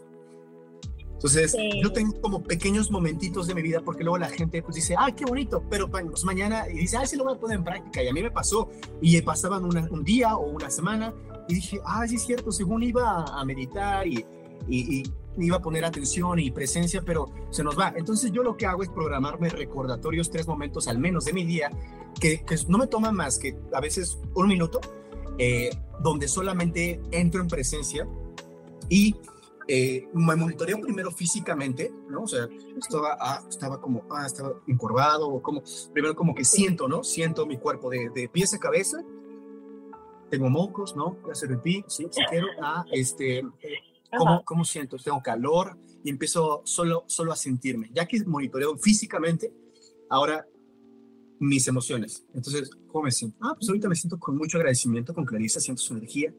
Eh, entonces empiezo a, a sentirme, ¿no? Con una y eso que estás haciendo es una meditación. O sea, eso que tú haces es una meditación ah, porque ahí estás haciendo este escaneo emocional y físico. Eso es. Ajá, exacto. Eh, entonces, este, a veces es rápido, a veces tiende a ser rápido, ¿no? A veces tengo mucho tiempo y es un constante, pero siempre es como física y emocionalmente y me pregunto cómo estás, ¿estás presente o estás en el futuro o en el pasado? Y entonces empiezo a agradecer, ah, mira, no solo agradecer lo que hay, porque la gente a veces ya no no le encanta su vida, que no siente que no puede agradecer. Entonces, aprender a agradecer lo que no te gusta, creo que podría ser una herramienta útil, porque pensamos que solo deberíamos agradecer lo bonito, ¿no? Ay, sí, agradezco que cuando la gente dice, hoy tuve un día bonito porque eh, esta chica me dijo que me veía guapo, eh, tuve un día bonito porque esta persona hizo esto, pero ¿y si no hubiera nada de eso? Y si hubiera, no sé, este, y si hubiera chocado el día de hoy, no, no lo agradecería. Entonces ahí lo duro, porque claro, es muy fácil agradecer lo bonito, pero cuando te pones a agradecer, no sé, imagínate, un rechazo amoroso, un una ruptura emocional. Lloras, obviamente, te sientes de la chingada y te quieres quedar en la cama y no despertar, pero y si empezaras a agradecer, aunque quisieras mentarle la madre a esa mujer, a ese hombre, lo que sea, eh, pero después dices, a ver, ¿qué puedo agradecer? Y a veces entre seguro algunos dirán, no, nada, es como de madre. Pero seguro agradezco esto, porque no sé cómo, pero seguramente esta crisis me va a llevar a crecer a un orden mayor. O, o, empiezo a agradecer porque también esta persona me enseñó de una u otra forma lo que quería y lo que no quería en mi vida. O me enseñó dónde están mis actores emocionales, o mis creencias limitantes, o me espejeó estas cosas. Claro que esto es una chinga, ¿verdad? Pero aprender nos gusta, seguro es una herramienta útil. Al menos por ahí también te entendí que va lo, lo de tu práctica de presencia, ¿cierto? Sí, claro, acabas de decir algo así súper atinado y súper, súper importante, ¿no? O sea, como el agradecer todo lo que, lo que te lleva o todo lo que te trae la vida en un día, ¿no? Porque sí, como dices, es muy fácil agradecer lo bonito, lo que sí se ve maravilloso, lo que bla, bla, bla, pero esa parte como oscura, esa parte de la sombra, es bien difícil para empezar, verla. Entonces, si yo no la estoy viendo, no la voy a poder agradecer. Entonces, creo que también ahí es súper importante como traer este chip en el día de justo. Hay que abrir un poquito más los ojos, la mente y el corazón para poder ver todo lo que me trae un día. Entonces, como dices, ¿no? A lo mejor, ¿cómo voy a agradecer la ruptura amorosa que tuve? No, pues claro que sí hay que agradecerla, porque como decías, me enseñó tanto, me enseñó lo que sí me gusta, me enseñó lo que no me gusta, me sacó mis peores monstruos y le sacó los peores monstruos a la otra persona. Entonces eso quiere decir que hay algo que tengo que modificar o que no que tengo, pero que estaría padre que pudiera modificarlo para entonces poder crecer y llegar a un siguiente nivel. Entonces, realmente sí, eso es súper importante, agradecer como todo eso que también no te está gustando, porque eso también está formando parte de tu yo del futuro, que ya te está esperando ahí para, para, para, para ver esa versión de ti, pues más luminosa. Eso, eso sabes que me lleva a pensar mucho de que cuando alguien me dice que pasa por una situación así de que no funcionó, eh, ah, fíjate que me gustaría compartirte esto, nunca creo que lo, lo he platicado, pero eh, en relaciones pasadas que he tenido o eh, que yo he visto en otras personas, pues me han dicho, híjole, pues es que no funcionó, no funcionó la relación, ¿no? no funcionó. Y no sé qué pienses tú, pero yo me puse a pensar otra vez y dije, a ver, si, si terminamos la relación, o sea, el acuerdo de la relación, y tú me estás diciendo que no funcionó, yo no estoy de acuerdo. O sea, yo no estoy de acuerdo que no haya funcionado. ¿Por qué? Para empezar tendríamos que preguntar qué sería funcionar para ti y para mí. Pero yo lo resignifico y digo, es que sí funcionó, tan funcionó que terminamos la relación, tan funcionó que, que, que, que, por algo pasó eso, por algo que nos conocimos, por algo tuvimos que tener, eh, eh, enojarnos, por algo pasó todo eso, entonces sí funcionó, sí funcionó y tengo que mirarlo con amor, con aceptación y con perdón, porque eso me está diciendo algo de lo que, de que está en mí y que está en, en esa persona también. Y entonces cuando lo ves así dices, sí funcionó, claro, era lo que tenía que recorrer, no había, era necesario para quién soy y quién, quién seré y quién ya me está esperando esa versión mía.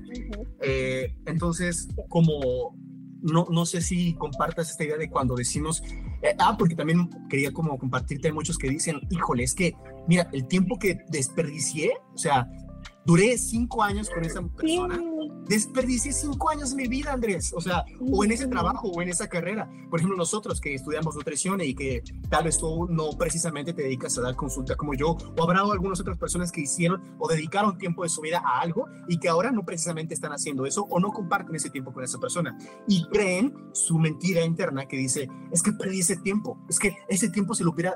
No, es que no entiendes que eso tuvo que haber estado porque si no, no estarías pensando esto hoy, pero si no lo, no lo, no lo aceptas, seguro no tampoco entenderás para qué tuvo que haber estado. No sé tú qué piensas de eso. Claro, no, o sea, 100% de acuerdo.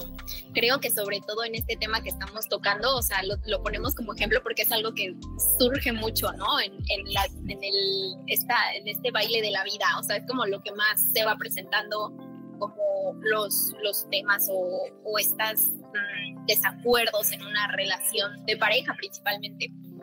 Entonces, bueno, comparto lo mismo que tú, o sea, no hay nada que decir que no, pero pues a lo que voy es cuando pasen como que estas cosas que tal vez no te están gustando tanto, que tal vez sientes justo que estás desperdiciando tu tiempo, a lo mejor como hacerte esta, estas preguntas. Aquí viene el cuestionarte, ¿no? Aquí entraba el cuestionamiento del que hace ratito yo hablaba.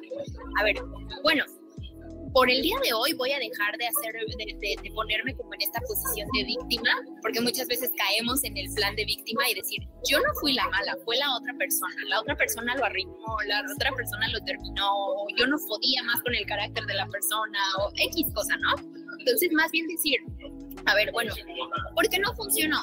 Eh, qué fue lo que yo di, qué fue lo que la otra persona dio y también como tener en cabeza que siempre, siempre, siempre en una relación de amigos, de familia, de, de pareja, siempre te vas a estar proyectando en el otro. Siempre, siempre, siempre. O sea, eso que tú estás viendo en la otra persona, eso que tú estás juzgando, eso que no te gusta, también está en ti. Por eso se está manifestando en la otra persona, porque te está diciendo, hey, mira, mira, enójate, enójate, que te moleste, que te duela, porque también está en ti. Entonces no toca cambiar al enfrente, toca cambiarte a ti, modificarlo tú. Y yo sé que esto puede sonar bien enredoso, bien difícil, pero realmente es eso, como siempre tener presente, a ver, muchas veces buscamos, ay, mira esa persona, se ve que es bien grosera, o mira esa persona, se ve que es tal cosa, ¿no? Y cuando tú regresas y dices, a ver, ¿por qué yo estoy viendo eso en esa persona? ¿Por qué yo estoy viendo eso? Porque seguramente está en mí. Entonces solamente me lo está proyectando. También lo bueno, cuando yo digo, mira esa persona qué inteligente, mira esa persona qué guapa, te lo está proyectando, también está en ti. Entonces, tanto lo bueno como lo malo, siempre te lo va a proyectar la otra persona. Entonces, cuando tú aceptas que todo es una proyección, todo, todo, todo, todo, comienzas a verte más a ti, a ir más hacia adentro, ¿no? Y no estar siempre afuera. Entonces, a mí un recordatorio que yo tengo en mi vida diaria y es como a veces me cacho en estas en estas cosas de decir, ay, es que como que ya me trató bien mal o me hizo una cara bien fea y después digo, a ver, mmm, ¿qué estaré haciendo yo? A lo mejor no precisamente con esa persona yo no le hice una cara fea, yo no lo trato mal, pero tal vez yo a mí en mi vida diaria, yo me estoy tratando mal, tal vez yo no me estoy dando lugar, tal vez yo no estoy siendo tan amable conmigo misma. Entonces eso se está proyectando en la otra persona, porque el universo, la vida no sabe cómo enseñarte más que en proyección, porque es la única forma en que el humano puede verlo y entenderlo. Y eso difícilmente. Entonces, Aquí está, justamente. Está increíble. Uf, hay mucho que podríamos hablar. Y ahora que me metí a, a, aprender un poquito de, física cuántica, que eran cosas que no había, creo que no te había contado ese punto. Hay una parte de la filosofía donde se llama filosofía natural o filosofía, eh, donde estudiamos un poco más de física cuántica. Y por supuesto que no entiendo muchas cosas, pero está bien interesante como física cuántica, cuestiones metafísicas, que también de hecho de la filosofía hay una parte de la metafísica que se entiende un poco diferente a, normalmente el prefijo meta significa más allá de lo físico o sea, eh, pero bueno, a lo que voy con todo esto es que me encantan todos estos temas, pero sí creo que habrá que desmenuzar un poquito y agarrar, me gustaría agarrar la palabra del espejar, porque cuando hablamos de que somos espejos, mm, siento que, al menos yo no lo entendía, ¿eh? O sea, yo cuando me decían, es que me, estoy, me tú me espejas. Yo tampoco, yo tampoco. yo así, ¿qué? ¿Qué hablas? Este, pero está muy interesante. Para poner un ejemplo, tal vez las personas podrían entenderlo como, a ver, eh, a mí me pasa algo muy interesante y les pediría que quien esté escuchando haga este ejercicio cuando estén en, una, en un lugar público, que estén en un restaurante, por ejemplo, eh, estén compartiendo algo con alguien y vean a un mesero o vean a alguien más, ¿no? De por ahí. Y es muy interesante que a mí me ha pasado que la persona con la que estoy dice, ay, mira, oye, ese mesero, bien grosero, ¿no? Este, nos vio y le valió y se fue. Y, se fue a atender a la otra mesa. Y seguro le importa más la otra mesa porque esto y esto y esto. Y yo así, eh, eh, digo, en mi mente, no la voy a hacer pero eh, yo, pues no sé, igual y, igual y este, no sé, le, tenía prioridad allá porque tenía, le pidieron antes o, o algo pasó. Yo lo que intento hacer es como abrirme. Y muchos dicen, ay Andrés, es que es lógico, ¿qué no lo estás viendo? Y yo, pues lo estás viendo tú, porque yo vi que fue amable. Yo según vi, luego me dicen, es que esto es muy noble, tú eres bien pendejo. Y yo así de, no, no sé, o sea, sinceramente creo que pueden haber muchas. Y como dices, nos proyectamos. Ahora, el término de espejeo tiene que ver que no puedes ver algo que no está en ti. Esto tiene que ver con la, seguro muchos eh, lo han visto como esta frase de lo que te choca, te checa, pero muchos ahí se atoran porque dicen, es que yo no soy eso. O sea, no, Andrés, no, no, no es cierto eso, porque yo estoy viendo que esa persona es, mentirosa y que es traicionera, y yo no soy traicionera ni mentirosa.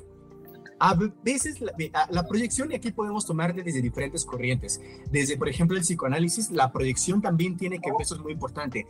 A veces no necesariamente lo que ves es lo que tú eres, a veces es con lo contrario tan, tan a ti que tal vez tú no te permites, por ejemplo, si ves, tú eres muy introvertido y ves a alguien que es sumamente extrovertido y dices, ay, es que ese güey siempre se la pasa hablando y se pone a hablar como si nada y, y no deja hablar a los demás y, y tal vez tú eres introvertido completamente diferente y dices, no, mira, es que yo soy diferente. Entonces tal vez lo que te está proyectando probablemente es tu parte atorada que no permite que tú seas extrovertido como esa persona, porque una parte de ti tal vez sí quisiera ser extrovertido, pero no, no, te, no te lo has permitido y es lo contrario que tú no te permites. Entonces, siempre la proyección tiene que ver con algo que está en nosotros, ¿cierto? Sí, sí, sí, sí, sí, sí, concuerdo, concuerdo. Ok, ok. Y bueno, oye, nada más quería, porque ya se nos va a acabar el tiempo, quería preguntarte, ¿cómo, cómo meditas tú? Porque también creo que son preguntas que, que todos nos hemos hecho, al menos cuando eh, nos llegan esto de medita, ya sabes, no sabemos cómo empezar, cómo hacerlo, creo que no hay una manera única, pero, ¿cómo podrías tú, que ya tienes práctica y que también tal vez lo haces diario, y no sé si un, más de una vez al día, ¿cómo le haces tú para meditar? ¿O qué podrías decir a las personas de cómo meditar? Bueno, mira, creo que esa pregunta me la hacen mucho, mucho, mucho, muchísimo. Y entonces siempre surge como, ¿tú cómo aprendiste? O enséñame, o algo así, ¿no? Y lo más importante, yo creo que cuando tú estás iniciando a meditar, es que te enfoques en respirar. Y vas a decir, pues diario respiro, o sea, estoy viviendo, estoy respirando, sí, pero no sabemos respirar. O sea, una cosa es como hacerlo como constantemente y desinteresadamente, porque creemos que ya está, a poner atención a tu respiración. Lo primero es eso, o sea, darte un espacio, al menos 5, 10, 15 minutos y decir, a ver, hoy voy a inhalar y voy a exhalar y voy a inhalar y voy a exhalar y suena extremadamente fácil, pero sentarte a hacer eso a veces puede ser demasiado duro porque es mejor como ay, no, mejor ya me acordé que tengo que hacer este pendiente, entonces mejor ya no, mejor lo cancelo, mejor otro día, ay, no, qué aburrido, ay, no, qué flojera, ay, ya se me vinieron mil cosas a la mente, ¿no? Y entonces como que esta parte de sentarte contigo mismo es lo que más pesa, es lo más difícil, siempre, siempre, ¿no? Entonces, lo primero para mí es aprende a respirar. Al menos tres inhalaciones y tres exhalaciones diario cuando te levantes o cuando te duermas, cuando puedas, de preferencia en la mañana, pero inhalaciones y exhalaciones. Una vez que ya hiciste eso, creo que viene el siguiente paso. Si quieres, puedes cerrar tus ojitos y no tratar de controlar los pensamientos, porque la gente cree que meditar es no tener pensamientos en la cabeza. Mente en blanco, ¿no? es imposible, eso no es posible. No, más bien, como que me gusta esto de escuchar que pasa el agua del río, pero no detenerme y no meterme al agua, ¿no? Es lo mismo con un pensamiento. Vas a estar viendo tus pensamientos de aquí para allá y pasar, pero no te claves en el pensamiento. O sea, no profundices en el pensamiento, solo deja lo que pase. Y cuando dejas que el pensamiento pase, entonces entras en este estado profundo de conexión con tu interior. ¿Por qué? Porque estás dejando que la mente se despeje y estás permitiéndote respirar. Y esos son los principales pasos. Ya lo demás ya viene con el tiempo y con la práctica, pero eso es lo más importante. A mí me gusta mucho decir que siempre lo más difícil, porque para mí fue lo más difícil y cuando comparte, con, comparto con personas que también están en esto, me dicen que también es lo más difícil, es estar, no sé, dos horas contigo mismo, sin celular, sin computadora, sin trabajo, sin dormir, sin ninguna distracción. Enciérrate en un cuarto dos horas y a ver qué te dice tu cuerpo, a ver qué te dice tu mente. A veces no lo sostienes, o sea, la neta dices, ay, no, no, qué aburrido, ya me voy para allá, para, ay, no, no, no, ¿a quién voy a invitar hoy? Ay, no, no, no, el trabajo. Entonces, el trabajo interior siempre es lo más difícil, pero es la invitación para, para llevarte algo bien bonito en la vida, o bien padre, a, a llevarte esa evolución, a ese crecimiento personal. Claro. Aquí creo que eh, comparto totalmente, pero seguramente muchos van a decir, oye Andrés, pero pues yo no tengo dos horas, yo tengo dos horas sí. para encerrarme en un cuarto, ni tengo cuarto así sin nada, ¿no? Porque pues, también estamos en una era de sobreestimulación y, y, y, y tal vez tú ya has acondicionado tu espacio, pero es, es difícil para muchas personas que, que no encuentran espacios o tiempos y buscan siempre esta perfección que se vuelve justo una causa constante de la procrastinación, el buscar que sea perfecto, pues dice, mejor después cuando entre a mi centro budista y cuando te compre mi tapete de yoga y mis cuarzos y mis velas y mis inciensos y, y, y quiero como, así, ¿no? Verse así como, um, y entonces hacer todas estas cosas y, y, pues no, o sea, yo creo que meditar pareciera eh, muy complicado. Y a veces lo que quiero hacer es llevarlo a lo mínimo esencial, más básico y fácil para que, al menos a mí me hubiera gustado que alguien me dijera esto, la meditación para mí tiene que ver con, como dices, eh, hiciste una analogía bien interesante que un amigo me compartió en su momento.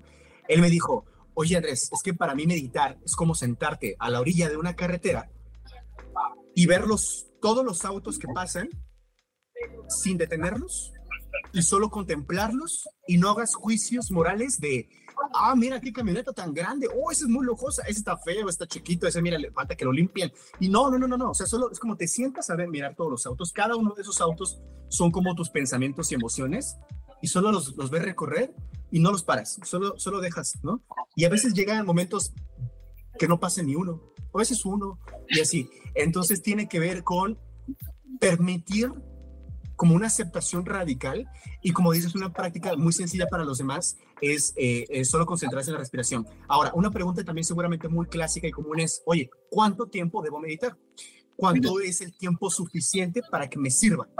Ahora, aquí también creo que viene una de las trampas del ego, porque eh, una de las clásicas trampas cuando quieres meditar, entonces este querer meditar, siento que mata, es como eh, el querer menos meditar. te permite, como que. Exacto. Entonces, Ajá. así como, al menos a mí me pasaba, yo lo comparto, es como de, puta, quiero que, que esas cosas se vayan a mí, quiero, quiero relajarme, quiero, quiero, quiero estar en paz, quiero estar tranquilo. Y entonces toda esa pelea, menos, menos, o sea, causaba más frustración y demás. Entonces lo que intenté, Uy, chingue su madre, estoy desesperado, estoy hasta la mano, estoy cansado, no entiendo nada, no sé qué hacer y, y me siento así. Ah. Y cuando hice eso, ah, ya me pensé, eso fue, eso fue la meditación. Exacto. Entonces, les, les, les compartiría que para mí la meditación quiten el querer y solo permitan como que que venga lo que sea, solo pongan como atención y una observación, no solamente con el sentido de, de los ojos, ¿no? Sino una atención como un poco más completa. Eh, y te iba a preguntar otra cosa de esto de la meditación. Eh, ¿Necesitamos eh, un espacio necesario o podemos meditar en donde sea? O sea, de preferencia sí, ¿no? Porque obviamente si tú estás en tu trabajo, pues van a haber muchos distractores y muchas preocupaciones y muchas cosas. Pero realmente hay veces que, como tú dices, tal vez no tenemos el tiempo, ni el espacio, ni las condiciones adecuadas para poder, pues, darme ese, ese tiempo solo para mí. Entonces ahí surge como mucho es, bueno, entonces yo me acoplo a los lugares en donde estoy sin dejar como de, de hacer eso que a mí me funciona o que eso que estoy intentando realizar, ¿no? O sea, entonces, a ver, si estoy trabajando, creo que de pronto tengo cinco minutos para agarrar el celular y andar ahí chismoseando, ¿no? Esos cinco minutos tal vez hoy, hoy, y realmente va a ser un sacrificio porque inicia siendo como un sacrificio. Hoy voy a sacrificar mis cinco minutos de, de celular y tal vez me voy a enfocar en respirar y cerrar mis ojos y saber cómo me estoy sintiendo, cómo se sienten mis hombros, cómo se siente mi cabeza, cómo siento la cara. ah, sí, los hombros se sienten como súper pesados, la cabeza me está dando mil vueltas, la cara la siento súper dura. Entonces ahí ya estás entrando en una meditación y no necesitaste ni los inciensos, ni el tapete, ni al maestro, ni el Buda, ni nada. Simplemente Exacto. ponerte atención, porque todo está en ti. Hay muchas herramientas que te ayudan, pero todo está en ti. Tú puedes, o sea, no necesitas más que, que simplemente esas ganas de querer hacer algo diferente. Mm, gracias. Sí, yo comparto esto porque al menos yo me atoraba mucho con, con querer este, tener ese espacio tranquilo, que no haya ruido, ya sabes, ¿no? Y ya lo que empecé a hacer fue ponerme, te decía, recordatorios en el, en el teléfono. Esa donde es una me decía... buena táctica también, para quien quiere iniciar a hacer eso, está padrísimo, porque te mantiene así como, eh, como presente. Ajá. Entonces la pregunta era, ¿estás aquí y ahora? ¿Estás presente? Y entonces eh, lo que lo que yo intentaba hacerme, y esto es una confesión, a veces cuando estoy en consulta, digo, oye, voy al baño, y ya y voy al baño, no hago del baño, y solo, solo a veces me siento o solamente me relajo, y empiezo a meditar, no me tardo más que dos minutos, ¿no? A veces sí hago del baño, a veces no, pero ese pequeño momento, lo que quiero llegar con esto es, no existe un tiempo específico, según yo, para meditar. Puedes meditar horas o no sé si se pueda, no sé cuánto tiempo será posible, pero eh, puedes, pueden ser segundos, pueden ser minutos. Creo lo que tiene que ver la meditación es entrar en una presencia, en una aquí y ahora. Eh, y sí creo que podría ser una buena recomendación ponernos recordatorios. A algunos les gusta poner en un papel, ponérselo en su lugar de trabajo, en la casa. Yo soy más de cosas digitales y me gusta que me lo recuerde constantemente. Y yo creo que todos también han meditado, solo que no han no, no han puesto atención o no se han dado cuenta que, que meditaban. Pero yo creo que todos hemos meditado, o sea, sería imposible, ¿verdad? Entonces, solo es como hacerlo una práctica, como así como te bañas, este, diario, no te atreves a salir de tu casa sin bañarte, ¿verdad? Porque vas a oler feo, pero no te importa lo que está acá adentro y creo que también debe importarnos. Es como de, o sea, sería importante porque la gente no le da esa, es como, ay, no, ¿cómo, No tengo tiempo. Eh, si pusiéramos a hacer una lista, un conteo de, imagínate, el tiempo que pasamos en redes sociales, en TikTok, por, por día, y si lo multiplicamos por semana, y si lo multiplicamos por mes, imagínate cuánto de ese tiempo podrías eh, eh, decir, y si ese tiempo se lo dedicaras la mitad, imagínate, no en todo el tiempo, la mitad a, a estas prácticas, imagínate cómo tu vida podría cambiar, ¿no? Exacto, sí, exacto, pero es que muchas veces justo es lo que te decía, no queremos hacer ese sacrificio, o sea, como que obviamente no nos gusta la incomodidad. Entonces, ese tipo de cosas nuevas que hay que hacer nos llevan a un punto de incomodidad que prefiero entonces quedarme aquí en mi zona de, ya conocida, en mi zona de confort y no sacrificar, ¿no?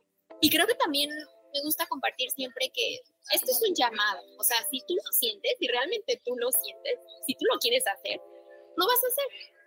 Pero tal vez si hoy no lo sientes, Entonces quizá hoy no es tu momento, quizá hoy no es tu llamado. Y también está bien, porque muchas veces también es como que nos dejamos llevar por lo que hoy se escucha más, lo que hoy, los temas que hoy ya se ponen más de moda, y entonces yo también quiero entrar en eso. Y por una parte está bien, pero a lo mejor profundamente no lo estás sintiendo. Y si no lo estás sintiendo, está bien. Hoy así te toca danzarle en la, o caminar en la vida, ¿no? Eso también, es padre aceptar que hoy sí, o tal vez hoy yo no, pero antes de tomar una decisión, los invitaría a que se lo cuestionen, a que lo pregunten. ¿Realmente quiero o no quiero? Y ya, con eso. Mm, ya. También eh, me gustaría, creo que eso no te lo he compartido, pero me gustaría compartir esta pregunta que yo me hago constantemente. Eh, me pregunto a veces, eh, y esto va como enfocado al proceso, pero ahorita me recordó que la, una meditación pues es como en una presencia, pero recordar que el proceso era el chiste, sin tener que llegar a ningún lado. porque la gente dice, oye, ¿y para qué me sirve meditar? Oye, ¿para qué? ¿Para qué? ¿Para qué? ¿Qué voy a conseguir? ¿no? siempre buscamos como esta, lo que venga, ¿no? ¿Y qué me da? Y todo esto. Entonces, por ejemplo, esta pregunta creo que nos la podemos hacer todos en diferentes actividades o áreas de nuestra vida. La pregunta es, ¿seguiría haciendo esto aunque no consiga lo que quiero? Por ejemplo, eh, si estoy entrenando en un gimnasio, estoy haciendo ejercicio, ¿seguiría estando aquí ejercitando mi cuerpo aunque nunca consiga un cuerpo eh, eh, mamadísimo? con, cuadros, así como yo lo visualizaba, o emprendería un negocio y seguiría emprendiendo este negocio, aunque nunca tenga éxito esa startup. Eh, conocería a esta persona, aunque nunca terminemos ni como amigos, ni como pareja, ni como nada. Haría estos podcasts, aunque nunca los escuche más de 100 personas o nada, solamente mis amigos, mi familia, tú y yo y así. Lo seguiría haciendo y la respuesta casi siempre, no voy a, no voy a decir que siempre, casi siempre al menos me doy, me doy cuenta que sí, sí, sí, sí, porque imaginemos que esto no lo escucha más que 20 personas o, a las cosas que eh, pretendo hacer no, no, no llegan. Eh, es que eso no era chiste. Ahorita, no, de hecho, ni siquiera estoy pensando en, eso. Solo es como, ahorita solo entro en, en, mi energía y me gusta sentirte de alguna forma cerca. Lo mismo intento con, preguntarme constantemente, oye, ¿estaré haciendo esto aunque nunca llegara? Y la gente se atora porque eh, dice, no, no le encuentra sentido. Dice, ¿y yo para qué voy al otro logo si nunca voy a hacer este súper delgada? ¿O para qué voy a entrenar si nunca voy a estar musculoso? Creo que es porque estamos poniendo, este, nos estamos sacando a estas validaciones externas o a estos futuros ideales eh, y, y estamos matando el proceso. No sé qué tú pienses de eso. Ok, concuerdo contigo, pero creo que también hay algo como bien importante, ¿no? Cuando surgen estos cuestionamientos, o más bien cuando a esta pregunta yo, yo le pondría como el enfoque en, ¿esto que estoy haciendo hoy me está gustando? ¿Esto que estoy haciendo me está apasionando? Aún cuando tal vez no estoy viendo los resultados que yo deseo ver. Porque cuando tú estás haciendo las cosas desde la pasión, desde el gusto, Mm, por, por todas las leyes universales, eso te va a traer siempre algo, algo muy bueno. O sea, ¿por qué? Porque tú lo estás haciendo con esta misma, con esta misma, con esta misma emoción, ¿no? De, de, que es algo bueno, de que es algo positivo. Hablando, por ejemplo, del podcast, ¿no? Tú lo estás haciendo porque te apasiona, porque quieres compartir tu palabra, te gusta, para ti es increíble. Entonces, en algún momento vas a ver frutos porque es energético, porque eso que tú estás dando va a regresar, ¿no? Pero también hay veces en donde tal vez, por ejemplo, voy al gimnasio solo porque quiero ver un cuerpo delgado, un cuerpo esbelto, y entonces, mm, pues tal vez no lo consigo porque mi enfoque está en tal vez desafinado, ¿no? De lo que debería de ser. Entonces, mm. ahí entra el cuestionamiento y decir, a ver, ¿realmente estoy haciendo ejercicio porque quiero cuidar mi cuerpo? porque estoy honrando mi cuerpo, porque el ejercicio es un agradecimiento a mis músculos que me permiten todo el tiempo estar fuerte, a mis pies que me permiten caminar, a mi estómago que me permite estar eh, nutriéndome, ¿realmente lo estoy haciendo como agradecimiento a mi cuerpo o lo estoy haciendo como una exigencia para mi cuerpo? Porque si yo lo estoy exigiendo, entonces estoy poniendo resistencia. Si estoy poniendo resistencia, entonces las cosas no van a funcionar, porque eso es lo que tú estás proyectando. Entonces, creo que siempre hay que como preguntarnos, ¿realmente estoy haciendo esto porque me gusta o porque tengo que hacerlo? ¿No? Mm. Creo que va por ahí. Porque, sí, va por ahí. Sí, porque esta pregunta es como una invitación a encontrarle otros para qué es en el que, que el fin en sí, que, que, la cosa que estás se convierta en un fin en sí mismo. Entonces, eh, ya que te diste cuenta que no, no estabas entrenando o sea, si, ya no dejarías de entrenar si no consigues ese cuerpo, dices, ok, entonces estaba en esta trampa de esta persecución infinita de, de este futuro que probablemente nunca llegue, o que sí llegue, pero igual no me, va a llenar, no me va a llenar, porque cuando llegue, otra cosa va a estar siempre, según yo, esperándome, y nunca estoy acá, nunca estoy aquí. Entonces, ok, ¿qué puedo encontrar ahorita? ¿Cuál sería un porqué profundo y desde el amor, o un para qué ahorita? Ah, pues, para... Ahorita entreno para agradecer mi cuerpo, para recordar que tengo, tengo esto, que puedo exhalar, que puedo respirar, que puedo, que puedo, de hecho, que tengo la capacidad, mira, estoy aquí, estoy como un recordatorio. Entonces, ah, ok. Entonces ya soltaste eso, ¿no? Pero energéticamente, de hecho, te está llevando. Porque es lo que la gente, muchos cuando platico de estos temas, creen, dicen, ay, Andrés, pero entonces, ¿qué significa? ¿Que, que debería de dejar de, de, de querer eso, esos metas? No, claro que no. O sea, no, no significa ya quedarte ahí aplastado donde estás y, no, porque luego me dicen, ¿y entonces qué te empuja? O sea, ¿qué es lo que te empuja? El amor. ajá. Y la gente también dice, ¿cómo que el amor? O sea, no dicen, eh, crecer, ¿no? O sea, o, entonces yo tengo una dirección, dirección, me gusta la palabra dirección porque te mantiene como, eh, ah, ok, vamos hacia allá.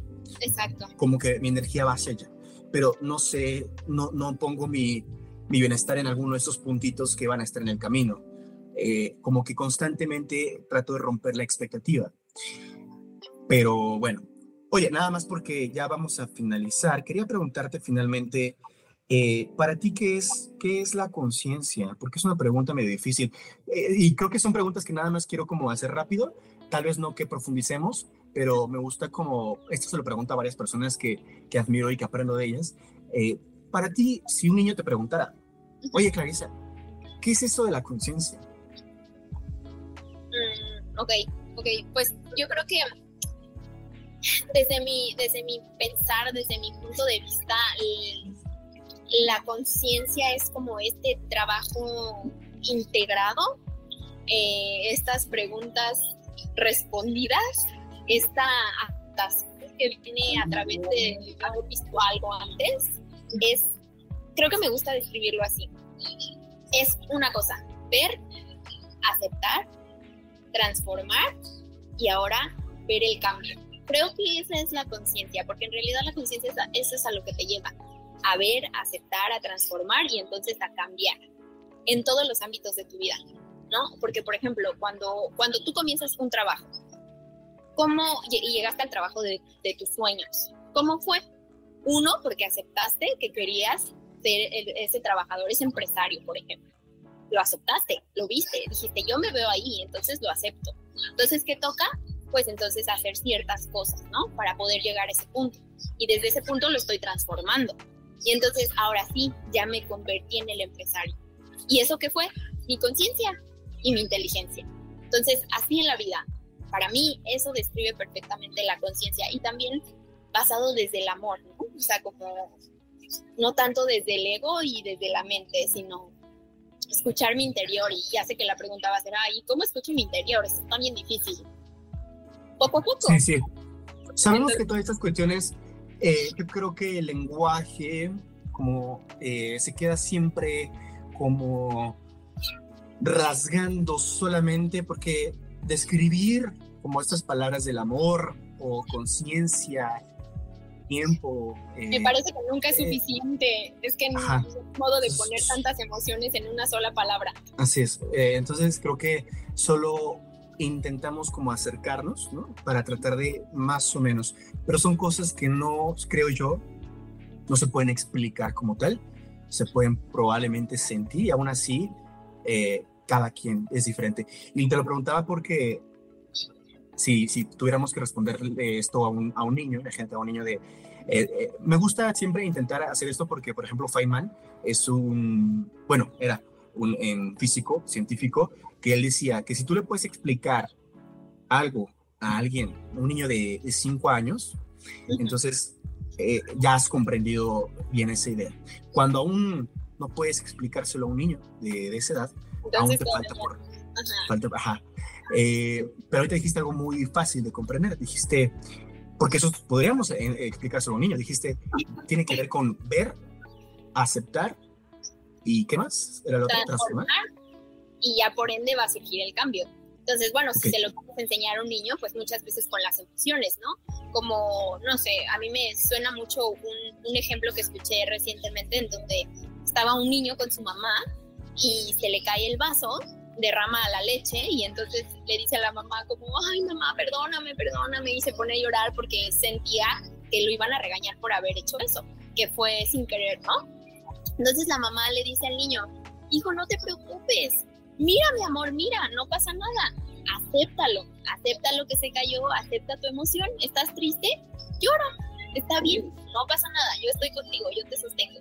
Y entonces el niño lo vio, lo aceptó, se transformó y todo, todo cambió, porque entonces ahora el niño se siente con esa seguridad, con esa tranquilidad, con esa paz de que puede tirar el vaso de la leche y no va a pasar nada. ¿no? Entonces, creo que eso puede ser como un buen ejemplo para, para alguien que tal vez no, no, no pueda estar tan claro, por ahí va. Sí, por ahí va, qué chido, es una gran explicación, gracias Larisa. Y pues bueno, yo creo que vamos a, creo que hay muchos temas de los que me encantaría poder seguirlo contigo, pero eh, vamos a finalizar esta, esta plática tan bonita. Y probablemente, si tú quieres, a mí me gustaría poder seguir eh, después eh, compartir más momentos de este tipo para poder hablar de temas tal vez un poco más específicos. Me gustó que este primer episodio eh, fuera como una apertura, un poco más de, de, de, abrir. Ya después probablemente hablemos de uno específico y tal vez compartamos un poco más de ideas. Pero me encantó hasta cómo va. Ahora, este, creo que algo importante sería, este, si alguien quisiera como ser escuchado por ti o quisiera, no sé, algo de ti, o eh, eh, ahorita no sé si estás haciendo estos círculos de mujeres todavía o cómo funciona. Sí, bueno, ahorita justamente en Panamá los estoy haciendo, ¿no? Como que estoy poniéndole el enfoque a los círculos de mujeres, pero también ya estoy como que justo tratando de, de integrar todas estas herramientas y todo, e, todas estas cosas para poder sacarlo a la luz, ¿no? A lo mejor en, en un programa o en ciertos talleres que a la gente le puedan funcionar, porque muchas veces no se puede presencial, entonces a veces en línea y así. Entonces justo estoy en eso, en ese proceso para, para poder compartir estas herramientas que, que, me, que en mi experiencia me han funcionado muy bien. Y bueno, entonces, eh, gracias, Cleisa. Ahora, creo que si a alguien le podría gustar o cree que estos temas eh, le llaman o quiere saber más, que todos estamos en este proceso. La verdad es que eh, al menos yo siempre comparto que cada vez que expreso estas palabras, no es desde una posición de que yo ya me la sé. Ah, no, la verdad es que sigo aprendiendo un chingo y creo que todos estamos en eso. Solo intento eh, crecer, exponerme, vulnerabilizarme y de alguna forma como compartir desde un amor hacia, hacia los demás. Ahora, eh, eh, Clarisa también tiene una energía de, de, compartir y ayudar. Si, ella próximamente, ahorita eh, ella nos dirá, pero probablemente ella pueda compartir después un poco más de lo que estará haciendo. Y voy a dejar en las notas del capítulo, en los enlaces, su perfil de Instagram, porque estará subiendo próximamente ahí algunas cositas, porque seguramente a veces queremos también llenar nuestro algoritmo de, de este tipo de energía, que siempre es bonito a veces pues estar viendo y esto nos llena. Así que, ¿cómo, cómo, cómo te pueden encontrar, Clarisa, y qué podríamos esperar de ti próximamente? Ok, bueno, antes que todo, muchas gracias, Andrés, gracias por la invitación, gracias por, por abrirte, por vulnerabilizarte, por compartir también tu palabra, por tu experiencia, por ofrecerlo al colectivo, ¿no? Y gracias también a las personas que hoy se dieron el tiempo de escucharnos, que sepan que todo es con amor, eh, y de verdad, ¿no? O sea, como con esta, con esta idea de que si podemos sumar un granito en, en, el mundo, pues aquí estamos, ¿no? Dándole también como dos seres humanos, somos humanos, que como dices, no estamos ni más ni menos, simplemente compartiendo también con miedos, porque somos humanos, pero aquí andamos, ¿no? Entonces, bueno, mi red es Clarisa GV. Actualmente como que estoy tratando de compartir mucho lo que es de mi vida mm, diaria, pero viéndolo desde esta parte como más consciente, ¿no? Como, como siendo yo, siendo yo, siendo esta humana, pero compartiendo un poco de mis pensamientos, algunas herramientas. Entonces ahí me pueden buscar para, para los que les resuene. Y también más adelante, pues igual les, les iré avisando como de más cositas que ya vienen en camino para, para poder sostenernos y, y ayudarnos de otras formas más, más padres. Así que, Entonces, arroba Clarisa GV. Clarisa con doble S, GV. En GV. Instagram. Sí. De todas formas, aquí lo pondré, el link, para que te puedan ir a buscar. Este, y yo creo que siempre hace falta más personas como tú, Clarisa, gracias. Y pues ya, así que no me queda nada más que agradecerte. Eh, gracias también a todos por su recurso más valioso y no renovable, que es el tiempo. Eh, nos vemos en algunos otros episodios. Así que les mandamos un fuerte abrazo, mucho amor y nos vemos en el siguiente episodio.